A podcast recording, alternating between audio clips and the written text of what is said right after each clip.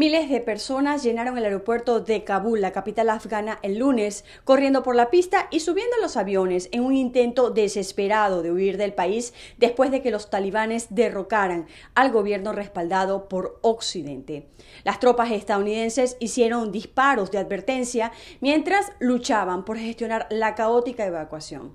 Los talibanes invadieron Kabul el domingo después de que el presidente Ashraf Ghani huyera del país, poniendo un final sorprendente a una campaña de dos décadas en la que Estados Unidos y sus principales aliados habían tratado de transformar a Afganistán.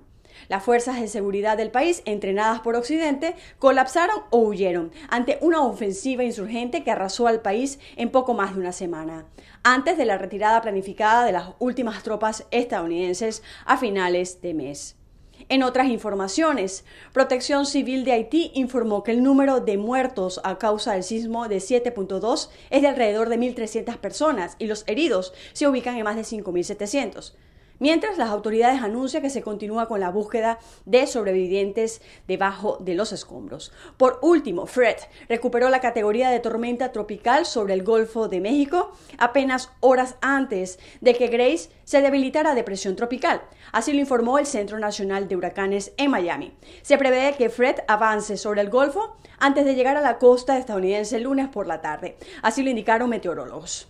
Mientras la depresión tropical Grace avanzaba en la madrugada de lunes hacia la costa sur de República Dominicana, de acuerdo con el Centro Nacional de Huracanes. Según el boletín más reciente, se anticipa que el ojo de Grace avance sobre República Dominicana y Haití el lunes y por Cuba entre martes y miércoles. Además, se proyecta que el sistema no cambie mucho en su fuerza en las próximas 48 horas. Desde Washington, Sofía Pisani, Voz de América.